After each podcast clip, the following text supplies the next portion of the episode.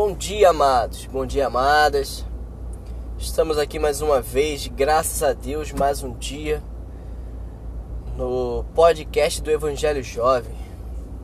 Para aqueles que estão ouvindo a nossa voz hoje, seja muito bem-vindo. Se você não conhece, nós fazemos, separamos aqui uma parte da nossa manhã para poder ministrar um tipo de palavra que nos ajude, que nos levante, um tipo de palavra que seja de forma diferente, seja de forma agradável de se ouvir, uma forma agradável de se entender, sem muita complexidade, sem muitas palavras difíceis, difíceis. Estamos aqui com fé, com confiança de que Deus vai alcançar almas, vai alcançar vidas, que Deus vai transformar, vai libertar e o nosso objetivo é alcançar vidas para o céu, né? Estamos aqui só com um objetivo, todos em conjunto, que é levar e pregar a palavra para todo o povo da terra. Então, amados, no dia de ontem falamos sobre o vazio do Espírito Santo, da qual todos nós sentimos um pouco e muitas das vezes é angustiante. Esse vazio vem de forma de cansaço, vem de forma de solidão, vem de forma de preguiça e tem, são diversos tipos de formas. Tá no, no nosso episódio de ontem, quem quiser pode ouvir aí. Tá aí, é só botar aí o vazio do Espírito Santo Evangelho Jovem que vai aparecer para vocês, beleza? Sem mais delongas, vou falar para vocês. Hoje iremos falar de Jonas. Todos conhecem, né, a história de Jonas sabemos um pouquinho ali, um pouquinho aqui, mas a palavra de Deus ela revela pra gente que a palavra ela se renova todos os dias. E podemos ver que cada um que prega a palavra de Deus prega de uma forma diferente. E é exatamente por isso que ela se renova, porque cada um tem o seu próprio entendimento. Cada um entende da seguinte forma, cada um Deus revela de uma forma diferente. Deixa eu trazer para vocês a historinha dele todos nós conhecemos. Papai do céu mandou ele pregar a palavra lá em Nínive. Só que ele, com medo do povo, que era um povo conhecido por ser muito violento, é, ficou com medo de pregar para o povo, um povo pecador, um povo como nós, que peca todos os dias, só que de uma forma mais brutal. E ele, com, com esse medo, ele resolveu fugir, né? Ó, vou, vou o mais distante possível, vai que Deus muda de ideia, vai que Deus não me olha. Vou aqui quietinho, na minha, escondidinho. E ele foi, ele foi seguindo esse caminho, indo para outra região. Só que aí, quando ele, ele conseguiu o barquinho para ir lá, Deus mandou uma tempestade tão forte que o, o pessoal do barco pensou que ia todo mundo morrer. Só que aí todo mundo começou a orar, né? Se perdoando pelos seus pecados, começou a falar isso, aquilo, outro. E Jonas lá quietinho na dele, escondidinho. Achando que Deus não estava vendo o que, que ele estava fazendo. Crente, crente que ia dar tudo certo, né? Sua estratégia, seu plano de não ir pregar lá para aquele povo. Só que a gente sabe, né, pessoal, que os nossos planos não são os planos de Deus. Muitas das vezes a gente vai falar o quê? É, eu ir para esse local jamais. Aí Deus vai lá e fala: Não, tu vai sim. E no final de tudo tu acaba indo. Por quê? Porque os planos de Deus eles são traçados de uma forma da qual a gente não consegue desviar. Entendeu? Se você não for é, por vontade própria, assim, no caso, tipo, Deus mandou você vai lá e tal, tudo certo. Deus acaba te botando lá de, uma, de um com um outro plano. Ah, você tem um parente seu lá que precisa de você, você vai. Ah, tem um, um projeto de vida para você lá, você vai. No final a gente acaba indo para onde Deus acaba nos levando. É, é, é, certo, irmãos. É certo, não tem para onde a gente correr. Porque o destino de Deus ele está traçado de uma forma correta. E se a gente acaba desviando dele, a gente acaba pagando o preço. E isso é, é comprovado. E a história de Jonas acaba mostrando isso pra gente também. Porque Jonas, ele achou que estava bem fugindo ali de Deus e tudo mais. Só que o que aconteceu? Veio a tempestade. Ou seja, veio todo o redemoinho ali para poder fazer que Jonas for, é, fosse revelado do seu pecado. Qual era o seu pecado de Jonas naquele momento? ter fugido da obra de Deus, ter escolhido as suas vontades e não a vontade de Deus. Esse era o pecado de Jonas naquela, naquele tempo. Então o que, que Deus fez? Projetou uma tempestade ali, a galera toda se confessou ali, só Jonas que não. Aí Jonas foi lá, falou: Não, eu sou o pecador e tudo mais. O que, que fizeram? Infelizmente, meu querido, teremos que te jogar daqui. Aí, pum, jogaram Jonas pro mar. E eles lá olhando assim, Jonas, a tempestade foi se acalmando. Beleza, até então tava tudo certo, né? Do nada, irmãos, do nada. Veio uma baita de uma baleia e engoliu Jonas. É aquilo, né? Para aquele povo que tava ali em cima, eles olharam e pensaram da seguinte forma: Olha só que eu vou falar para vocês agora. Eles pensaram da seguinte forma: É, o salário do pecado é a morte. Tá comprovado através de Jonas. Só que, irmão, deixa eu falar uma coisa para vocês. Jonas ter escolhido as suas vontades foi necessário para que aquele povo que estava no barco junto com ele se arrependesse dos seus maus caminhos. Olha que profundo que Deus revela pra gente. Que às vezes a gente acaba escolhendo as nossas vontades, mas quando a gente acaba indo para um local pré-determinado por Deus, para poder transformar aquelas pessoas que estão ali através dos nossos erros. Porque quando a gente reconhece que a gente errou, Deus trabalha por meio daquelas pessoas que estão aqui, ali no nosso meio. E ali eu tenho certeza que depois daquilo ali, aquelas pessoas se converteram e creram que existia um Deus onipotente, onisciente e onipresente, capaz de ouvir, de sentir, de estar ali presente, de te ver, de te acolher através de Jonas, do erro de Jonas, olha. E aí Jonas, foi pra, pra barriga da baleia. E ali ficou. Passaram-se dias, irmãos. Dias. E Jonas ali, orando, pedindo a Deus. Então ele aceitou, né?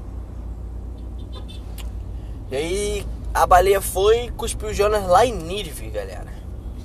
Pra tu ver como é, a gente tenta fugir das, nossas, das vontades de Deus para as nossas vontades mas Deus acaba nos levando para o caminho certo de novo. Porque ele vê que o caminho que a gente escolher é o caminho de morte, é o caminho de perda.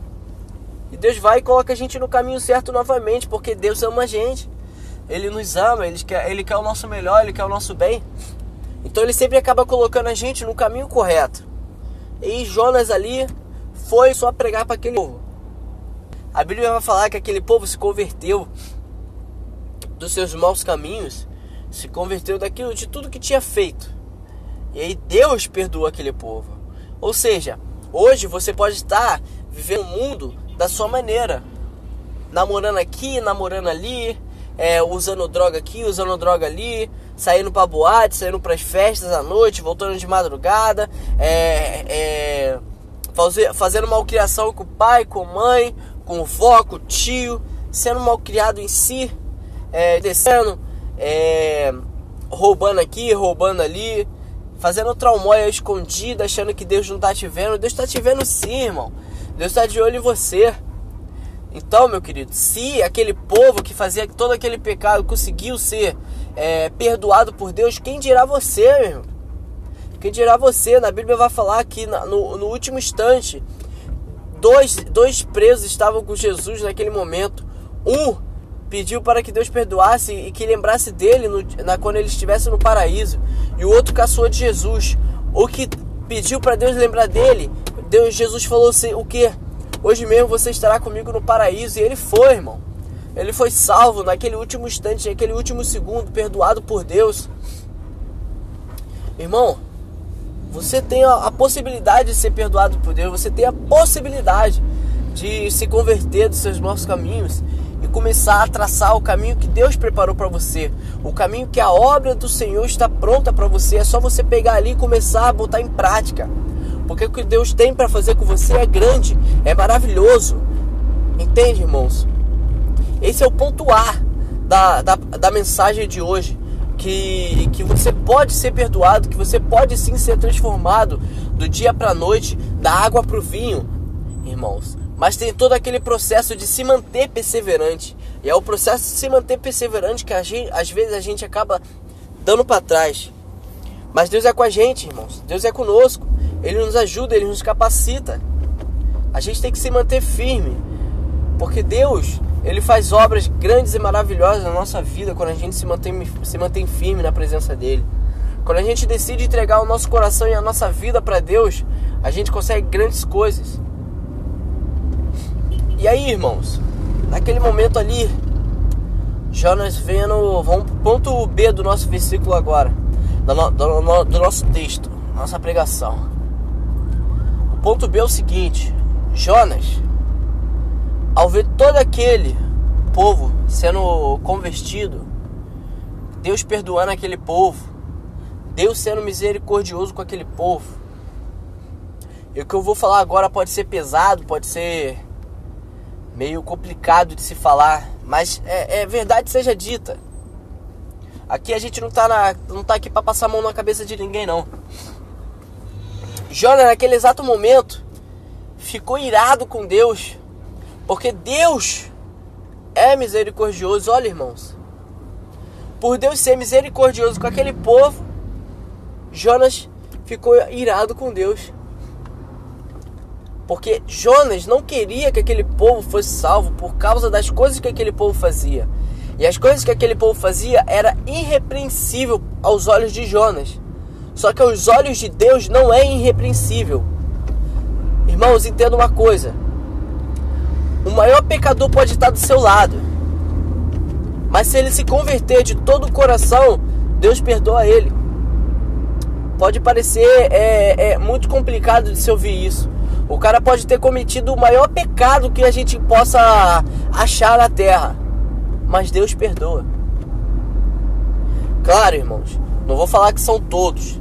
Existe uns ali e aqui que acredito eu que já está condenado direto. Porque existem coisas que a gente não, não se pode fazer. Existem atos que são condenações na hora, na hora. Condenações na hora. A própria Bíblia vai deixar claro isso, que existem condenações que são na hora. Mas irmãos, tem atos que são. E Deus perdoa certos atos. Deus, Deus abraça, Deus acolhe. Porque aquela pessoa, quando ela se, se, se entrega a Jesus de todo o seu coração, é, e Deus olha, galera. Deus vai no profundo, vai no oculto. Ele vê se aquela pessoa se converteu realmente. Ele vai abraçar, ele vai acolher.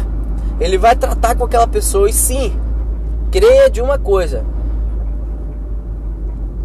os nossos pecados eles são pagos aqui na terra. Se aquela pessoa se converteu, Deus aceitou a conversão daquela pessoa, Deus acolheu, aquela pessoa sim vai ser perdoada por Jesus, vai ser perdoada por Deus. Mas lá na frente ela vai pagar pelos seus pecados.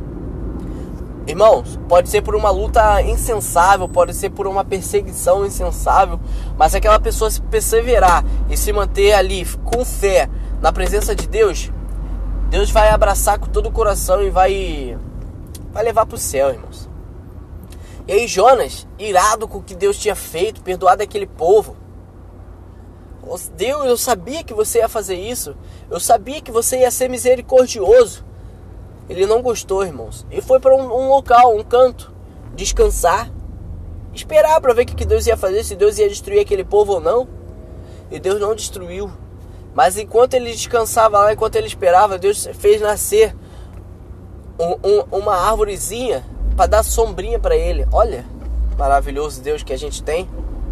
Uma sombrinha, irmãos, para ficar tranquilo, para refrigerar. E aí depois Deus mandou um, uma praguinha para destruir aquela plantinha. E aquela arvorezinha foi destruída e se desabrochou, se desmanchou. E Jonas ficou triste. Quando Deus fez isso, ficou com raiva novamente. E aí Deus foi lá e puxou na ferida de Jonas e falou o seguinte: Porque sente compaixão de uma árvore e não ser paixão do seu semelhante?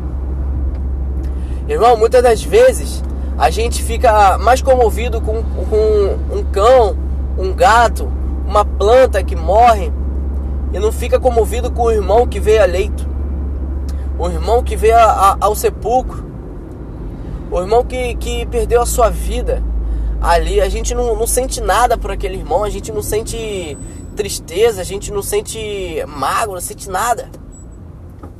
A gente não fica triste com a perda de uma, de uma pessoa que está do nosso lado. Ah, mas eu não conheço aquela pessoa. Ah, mas aquela pessoa é meu inimigo. Ah, mas aquela pessoa é imagem e semelhança de Deus.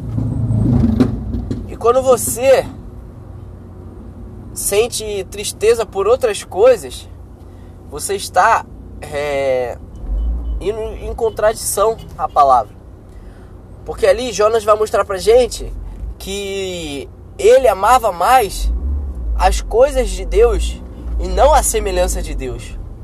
E aí Deus trouxe essa lição para Jonas.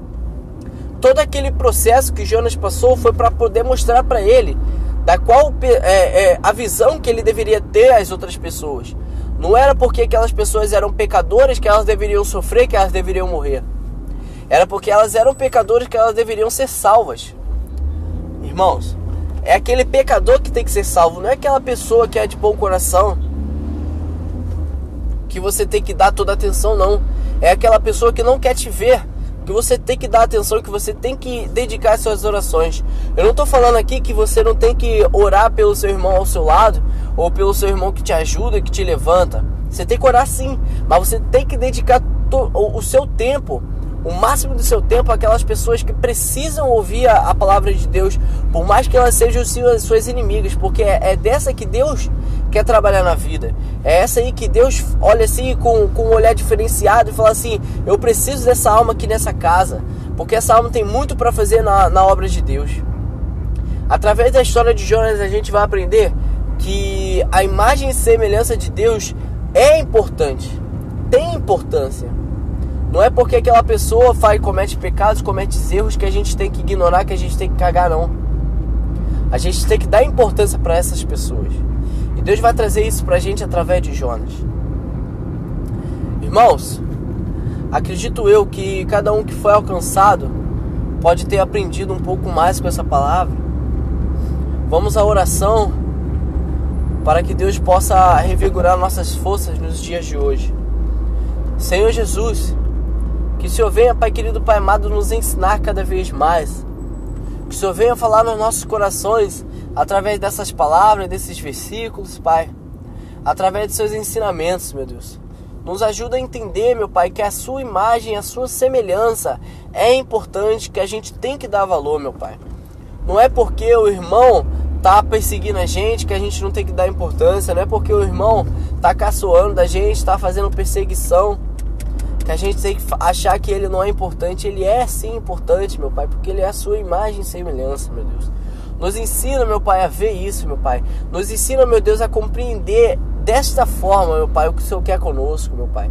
Pai querido, Pai amado, trabalha no coração de cada um, Senhor, meu Deus. Seja conosco no dia de hoje, meu Pai, nesta quarta-feira, meu Pai. Fortalece, meu Deus, nos trabalhos, meu Pai, nas escolas, meu Pai.